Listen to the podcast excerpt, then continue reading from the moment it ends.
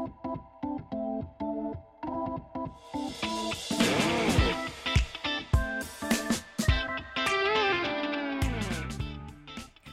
さんこんにちは。無敵艦隊代表の原夏実です。毎週水曜21時配信のちょい鉄ラジオが始まりました。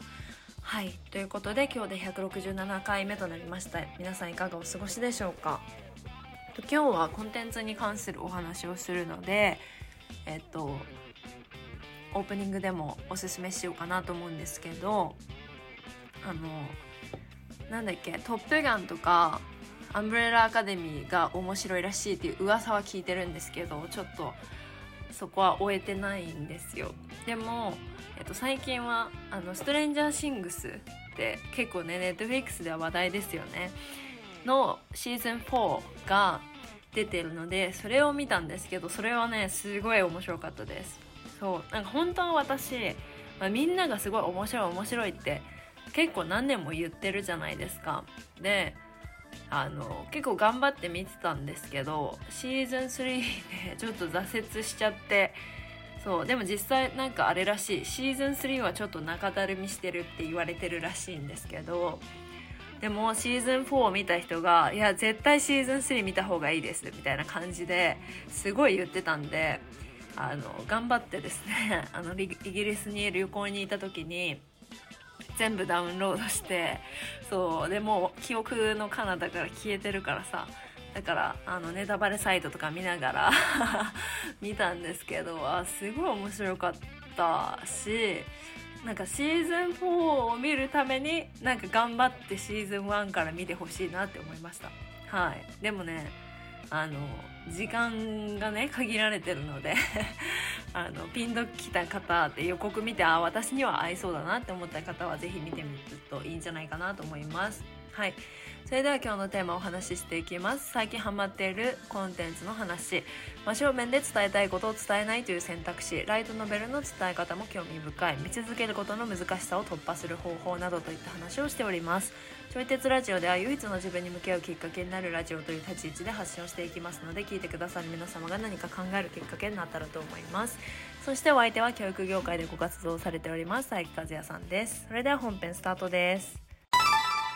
じゃあ私の最近の流行り、うん。うん、流行りがあって、うん、なんか「ザ・ボーイズっていう、うん、海外ドラマうん、があるんですけど知ってますか、うん、いや初めて聞いた。その「ザ・ボーイズっていうのは、うん、まあ、ヒーローものなんですけど、うんうん、そのヒーローがうん、めっちゃクソなヒーローみたいな。おそうなんか表向きでは、うん、スーパーヒーローみたいな感じで,、うんうん、でしかもそのスーパーヒーローが、うん、企業が管理してビジネスをしてる世界なんですよ。だからなんかなんて説明したらいいんだろうな。うん、そのヒーローが、うん、こう広告塔になっていたりとか。ああ。もうなんかアイドルみたいな役割を本当スーパーヒーローがやってて、うんうん、でしかもそのスーパーヒーローはちゃんと力も使えるみたいな。うん、はいはい。なんかタイガーバーニーっていうねアニメとそっくりやね。あそうなんですね。そうそう企業があ企業じゃないヒーローが広告塔になってちゃんとあの力も使えるみたいな。そうそうそう。っていう世界なんですけど、うん、その裏側ではめっちゃヒーローがもうクソみたいな。うんうんうん、だから例えば、うん、あの飛行機が墜落しそうになったっていう連絡を受けて、うん、こうスーパーヒーローが、うん、まあ、派遣されたんですよ。はいはい。でそしたらこの、うん。なんかスーパーヒーローのこう手違いでうん、その飛行機のを着陸させるための機械みたいなのを壊しちゃって、あらあら。ってなったらこれを助けるんじゃなくて、うん。もうみんなこう葬ってしまおうかみたいな。ほこと。そう、うん。みんなもうこれ墜落させたら誰もこのことを知ってる人はいないよねっていう話だったりとか、はいはいはい。あのそう初めに言っとくと予想以上にグロ,、うん。グロテスクだし。あ、そうなんだ。そう予想以上にクソクソドラマとかそそう。ど まあ本当どれだけグロいかっていうと、う。うんなんか初めに、うん。まあ、主人公の男の人が、まあ、恋人と手をつないで、うんあ、じゃあ、うんな、なんか忘れちゃったけど、まあ、また会おうねっていうのか、まあ、手をつないでたら、うん。なんか、シュッてなんか通って、うん。そしたらその恋人がぐちゃぐちゃになって手だけ残っちゃったみたいな。っえー、ていうところから始まっちゃうんですよ。ドラマとか実写ってことよね。あのドラマ実写です。お。それは何が起こってたかというと、うんうん。そのめっちゃ足が速いスーパーヒーローがいて、うん。その足が速すぎるスーパーヒーロー、もう瞬速でうん。テレポーテーションぐらいの速さで移動するうん。スーパーヒーローが自分の彼女にぶつかって、うん。あまりにも速かったから、そうんの彼女がコラボラになっちゃったみたいな、なんかええで、あ、ごめんねって適当に謝られて、で、えって感じになってたら、いや、それでごめんねじゃねえよみたいな。そうそうなんですよ。でそそこから始まるドラマみたいな。どういどういう始まりやねんって感じだね。で、そしたら、この、あの、その管理をしてる企業のボートっていう会社が、から連絡が来て、うんうん、うん。あお金を払うから、だからこのことを黙っといてくださいっていう、すごい大金を払うから、うん。だからこうこれを隠しといてくださいねっていう契約書を取り交わすみたいな感じの。すごいな。なかなかクズやな。隠蔽するんや。そうそう。だからもうそんなのがありふれてる世界みたいな。ほうほうほでもマーケティングで管理されてみたいななんかドラマで、う。うん。しかも今シーズン3まで来てるんですよ。へえ。そ じゃあ結構人気なんやね。う。めちゃくちゃ人気。でもちょっと多分カカルト的な人気なんですよね。そのあ、そうなんや。なんだろう。そう。でも、すごい面白いなって思ったのが、そのスーパーヒーロー、あそのザ・うんボーイズのプロモーションで、うん。なんかそのさらば青春の光とラランドが、うん。そのザ・ザボーイズっていうドラマを見るみたいな感じなんですけど、うん。うん。で、そのプレゼンテーションを、うん。まあ、してる時に、うん。さらば青春の光の森田が、うん。え、でもそれって普通の芸能界と一緒じゃないですかみたいな。なんか表ではすごいヒーローなんだけど裏でめっちゃクズしてるみたいなのって、はいはい。普通に現実を描いてますよねとか言ってて、うんうんうん。あそれはすごい的を得てんなと思ったんですけど。あそうヒーローなんだけどでもうん。裏ではめっちゃクズみたいなポジショニングで、ーうんうん。こう流行ってるのかなって思って見てたんですけど。うん。でもなんか最近そのなんか多分考察隊みたいなのがいらっしゃる、うんいらっしゃるじゃないですか、こういうドラマ。うん。そうやね。そうやね。はい、うで、ん。なんかそのトランプ政権のなんか、うん。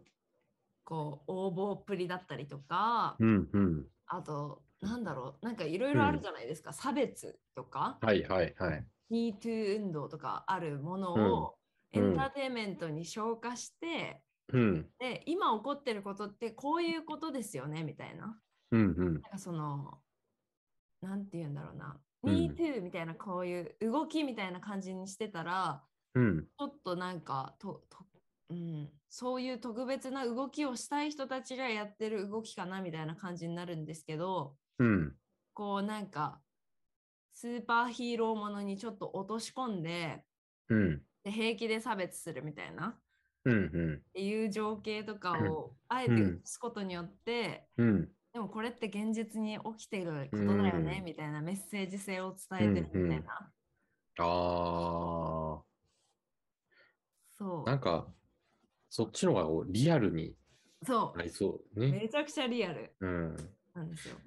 うんうんうん。なんかその、スーパーヒーローの中で一人、うん。まあ人間と、うん。なんかさ魚っていうか、うん。の合体してるスーパーヒーローがいて、うんうんはいはい。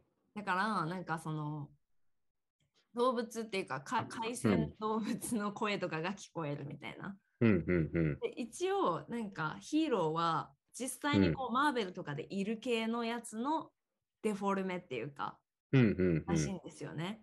うん。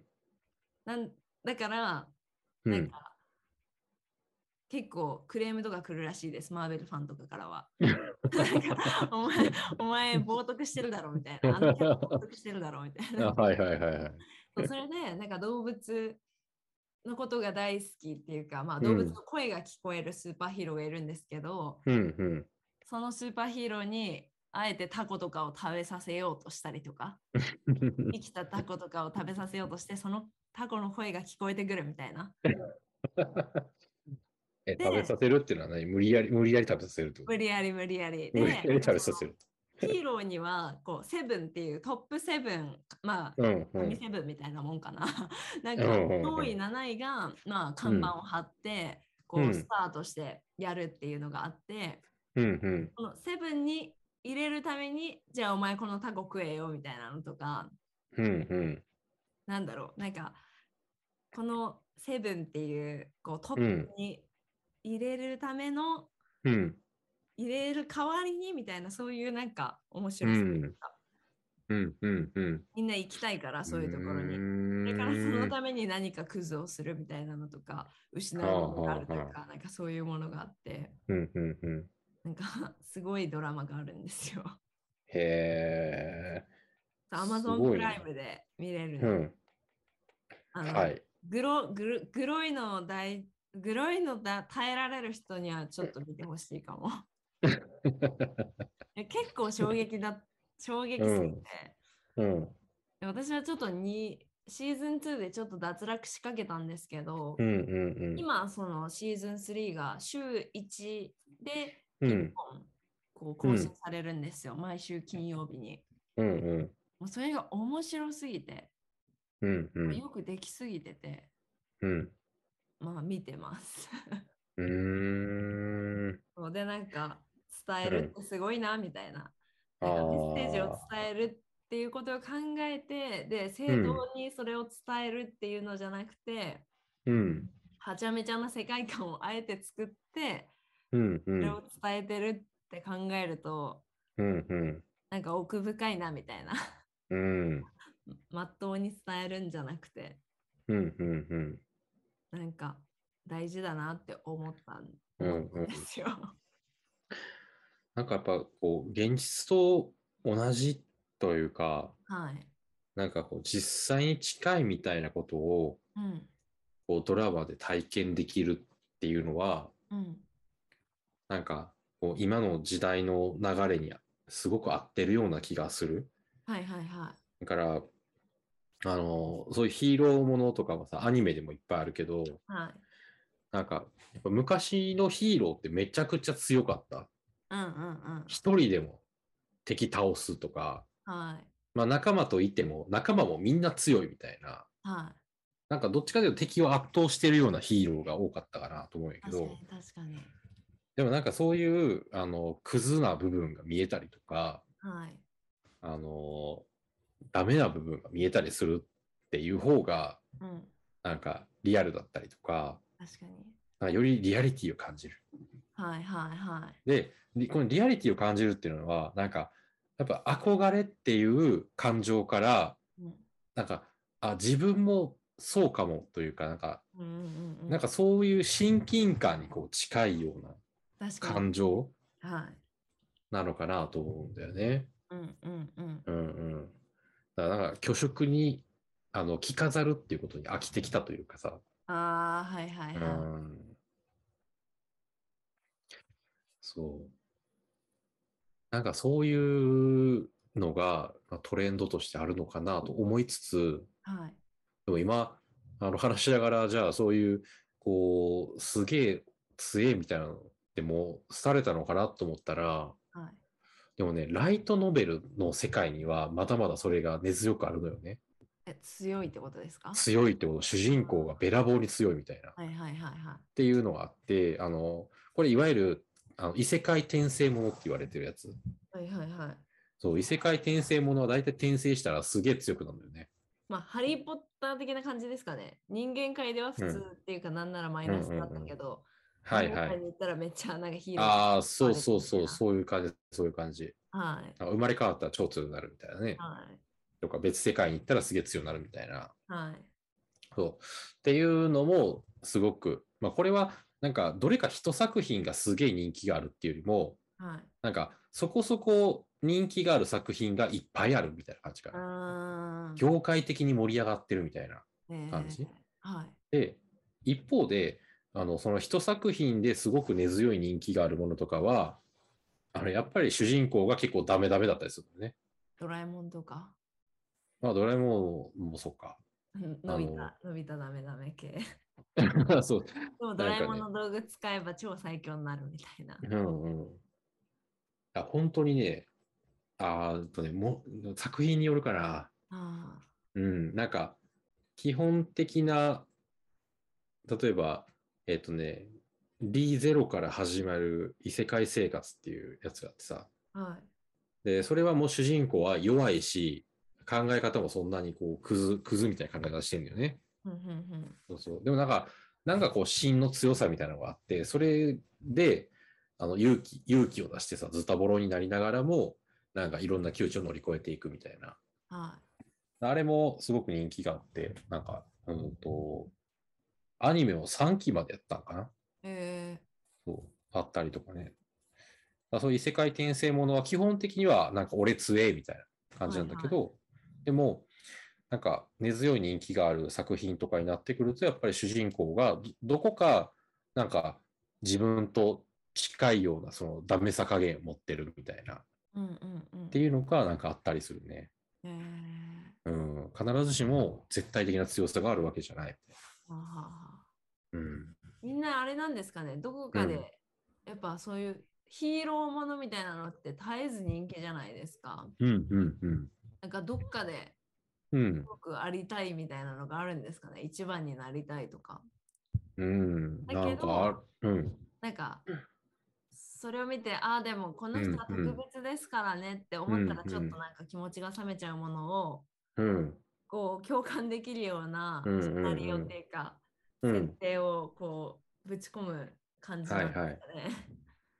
ね、多分ね、あのーで、そういう、えーっとね、だからドラマとかの、ドラマとか映画とかのヒーローものと、なんかライトノベルの、そういう、俺強え系のはい。やつって、多分なんか視聴者というか読者層が、なんかまた違うのかなと思って、はあはあはあで、ライトノベルを読む人ってやっぱオタクというかさ、うんうん。あの、なんか自分に自信がなさそうな人が多いようなイメージがあって、ああ、はいはいはいはい。うんうん。なんか、まあ、すごく集中力があったりとかさ、一つのものにかける情熱とかは、あの、すごく他を圧倒するというか、それそれぐらいのものを持ってるんだけど、でもなんか基本的には、例えば恋愛が苦手だったりとか、人間関係が苦手とか、うんなんか勉強ができないとかさ、仕事できないとかさ、はいなんかそういう人たちも一定数いるような気がするんだよね。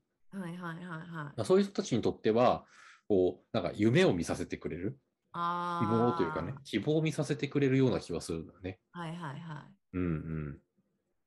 そう、でもなんかマーベルとか、はいなんかそういう、こう、実写、実写のヒーローものって、い。うんまあそういうさ、自信がない人たちもいるとは思うけど、うんなんかそこがこうメイン層ではない気もするのよね。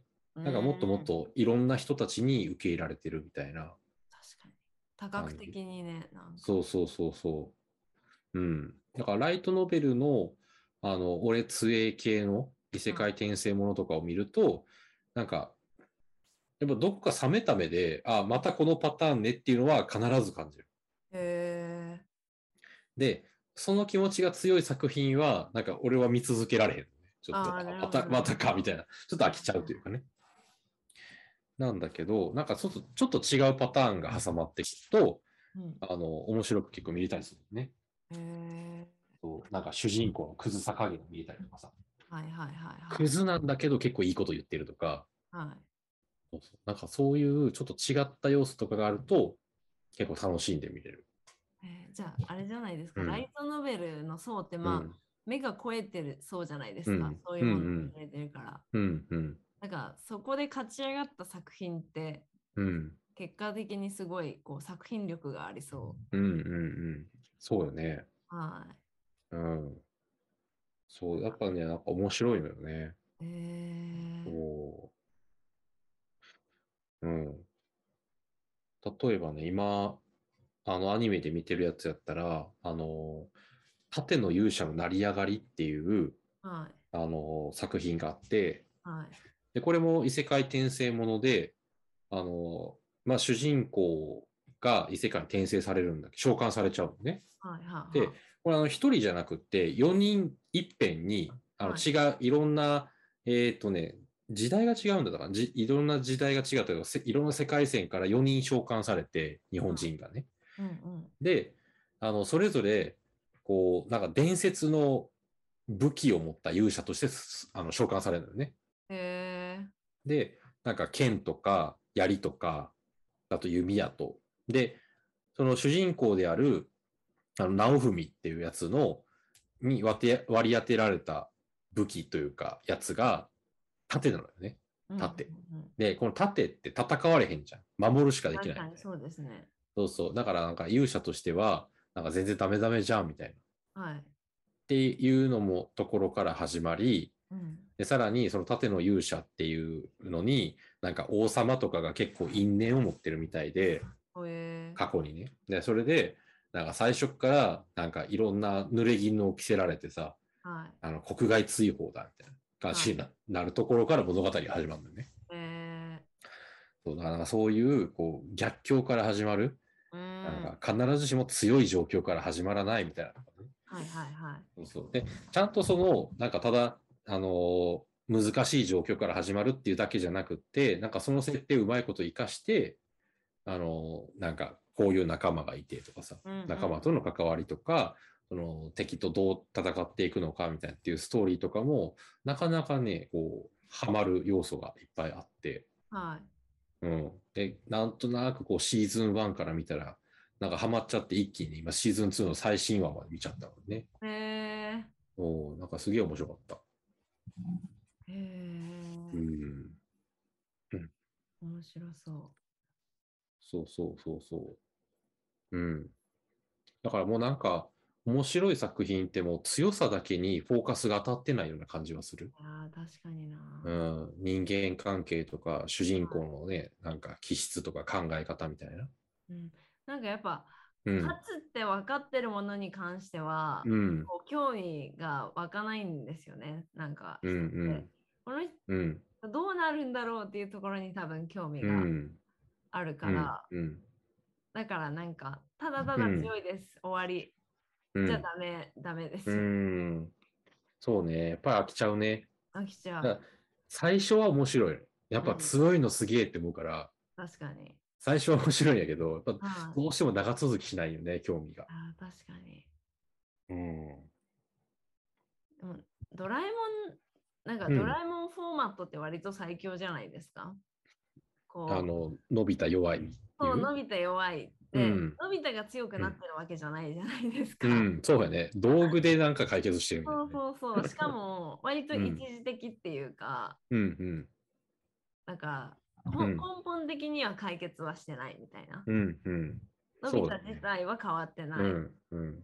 だから、なんかのび太ってどうなるのかなっていう、うんこう気になる要素うをん。永遠とはいはい作ってるっていうのは結構なんかあれフォーマット勝ちじゃないですか？あれすごいよね。なんか、あの、ストーリーものとかってさ、主人公の成長が楽しかったりするけど、はい。主人公が成長せえへんから、はい。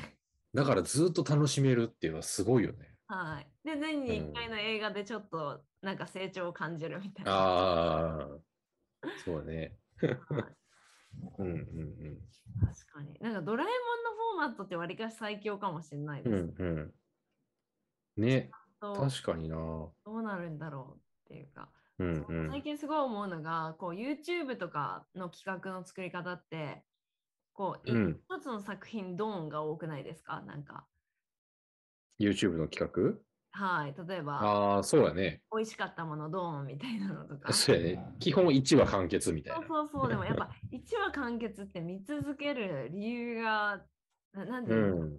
なんかやっぱコンテンツが溢れすぎると消費者側からするとうんうん。なんか見続けるのが難しいっていうかうんうん。面白いのは絶対分かってるんだけど、うんうん。でもあれも見たいからだから、なんか結局見なくなるみたいなのが起きやすいのかなと思ってて、ほうほでもドラえもんってうんなんかドラえもんフォーマットみたいな、え、どうなるんだろうっていうのが、なんか先にあるかどうかで、うんうん結構この変わってくるんじゃないかなっていうのはうん。うんうんうんコンテンツの作り方みたいなのも結構なんか今後うんますます重要になってきそうん。うん。なんか1話完結型って、う。はい。なんかまあその1話の中にこの後どうなるんだろうは、まああった方がいいはいはい。けど、なんか1話完結型の良さって、なんかどのタイミングからも視聴者が参入できるっていうところがあると思うよね。ああ、確かに確かに。一方、なんかストーリーものってさ、なんか途中から参入しづらいじゃない、ああ、確かに。やっぱなんか、なんか途中からすごい盛り上がってるところで参入したけど、はい。なんか物語の始まりがめちゃくちゃ前だったら、えーはいここから見るのかみたいなさ、うん。じゃあ今ちょっと見てるやつにしようみたいそのなんかバランス感がすごい大事ですよね。な。うんうんなんか私最近さらば青春の光のうん。うん。なんか YouTube の作り方、え、見たことあります、さらば青春の光の YouTube。あ、まあ YouTube はないな。まんあ、一個だけに見たことある。えーうん。そう、なんか私、さらば青春の光、あんまりなんか好きじゃなかったんですよ。ほうほなんか、まあ治安悪いし、う。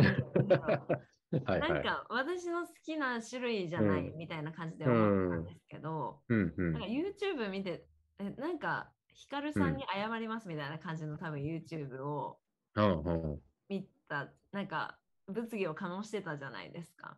うんうんうん。なんか誰かヒカルさんになんか文句言ったみたいな、はいは界隈で物議を醸してた時に、うん。さらば青春の光がうん。なんかその東袋っていう相方さんにうん。これお前やろみたいな。ほうほう。全然違うんですけどうん。お前やろとか言ってうん。俺はバズりたいからなんか、うん。今から謝罪動画撮ろうみたいな感じの 動画で結局500万再生ぐらい回ってんのかな。へえ。あなんかそれ見た気がするな。ヒカルさんに謝ろうだったからなんか謝ってはい。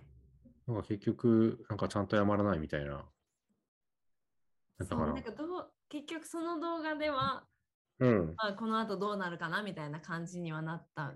えなんか、まあ、謝って終了みたいな感じだったんですけど、うんうんで、なんかそれの動画をきっかけにさらば青春の光の動画とかをちらちら見てたら、うんなんか結構そのツイッターの募集とかからは、こう、なんか企画が始まることとかが多いんですよ。うんうん。だからなんて言うんだろうな。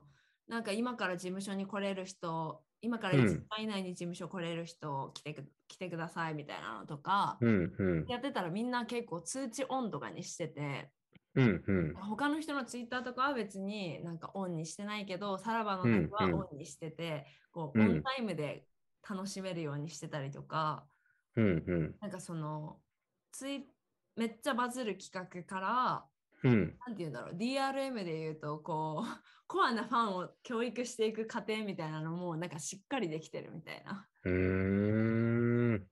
うんうんそう。なんかゆ芸人の YouTuber さんってまあ、うん。うん何万に何万再生ぐらいがまあ普通っていうかうんう特別ん多い人たちが多いわけじゃないけど、うん。さらばとかは毎回何十万とか、はいはいはい。結構100万再生超える時も多いみたいな感じで、うんうん。もう視聴者としてはすごいわかるって思って。うんうんうん。こうこのさらばが日々紡いでる物語も気になるしうん。でも唐突でバンって出す企画も面白いけどとてつもなく面白いみたいな。うんうん。っていう感じがして、あとすごいなんかはいはい。頭いい感じがして、うんうん。そう。で、やっぱなんかそのコメント欄見てると、うん。やっぱ褒めてる意見が多かったりするじゃないですか、ファンが見うんるから。うんでそういうの見てると、あなんか、あ、森田さん企画天才とか、なんか、うん。あの、え、面白すぎましたとか見てると、うんうん。あ、面白いんかなっていう、こっちが錯覚させ、まあ錯覚っていうか、まあ実際面白いんだけど、その感情が強化されていくみたいなのとかをすごい見て、うんうん。あなんかあんなにちょっうんと自分には合わないと思ってたけど、うんうんめっちゃ面白いじゃんと思ってチャンネル登録しちゃいましたもんね。そうだね。えそー、うんうん。うなんか YouTube の作り方すごい上手上手って、うんうんうん。よくできてんなと思って見てます。ああ。うんうんうん。なんか発発明だと思う。しかもさらばうん意外とサラババーみたいな感じで実店舗とかも持ってて、へえ。なんかあの今のビジネスに結構即した生き方をされてらっしゃって、あ面白いなと思って。あ、そうなんや。ちょっとチェックしてみよう。はい。うんうん。ぜひチェックしてください。そうなんかそのサラババーでうん。あのブロッコリーを揚げるとめちゃめちゃ美味しいみたいな感じで、うんうんうん。ブロッコリーの揚げ物みたいなのを販売してるんですよ。うんうん。で、その動画、さらばの動画で、こうブロッコリーを揚げてみたみたいな、で、めちゃめちゃ美味しいみたいな動画とかも上がってるんですけど、うんうん。なんか、まあ、とりあえず結構油が飛びまくって危なそうみたいなことは視聴者側的にわかるんですよ。はいはい。ってなると、自分で揚げたくないけど、それ食べたいっていう感情が湧いてきて、っ てなるほど。なったら、えサラババー行く、みたいな感じになるっていう。うんうん。なんかよくできてるんですよ、意外と。ああ。なるほどね。自分でやるにはちょっとハードルが高いけど、そでも食べてみたい気持ちもあるから、誰か他の人がやってくれたらいいのになっていう。気持ちがあるから、それを実現してくれてるってことね。そうそうそう。だから、なんかうんうん多分おそらくああいう場所に行く人って、うん。うんうん大好きですみたいな感じの人が、まあ、おそらく多いんだろうけど、うんうんうん。でも、ちゃんとライト層も取り込んでるみたいな。うん、ブロッコリー食べたいみたいな。うーん。うんうん。そう、なんかね、よくよくできてるんですよ。ああ、すごいね。はこれはちょっとチェックして、チェックしてみてください。うん。あの、自分のビジネスにも活かしていこはい。う。うん。あの、最近の、最近の、うん東袋がツイッターを、うん。のアカウント、なんか不倫問題とかあったから、ツイッターのアカウント封鎖してたんですけど、うん。ツイッターのアカウントを復活するっていう動画があるんですよ。うんうん。あれめちゃめちゃ面白すぎたからみんなに見てほしい。不品のやつね。はい。あの、んツイッターアカウント復活みたいな。うんうん。そう、おそらく、それも100万再生ぐらいいってんじゃないかな。うーん。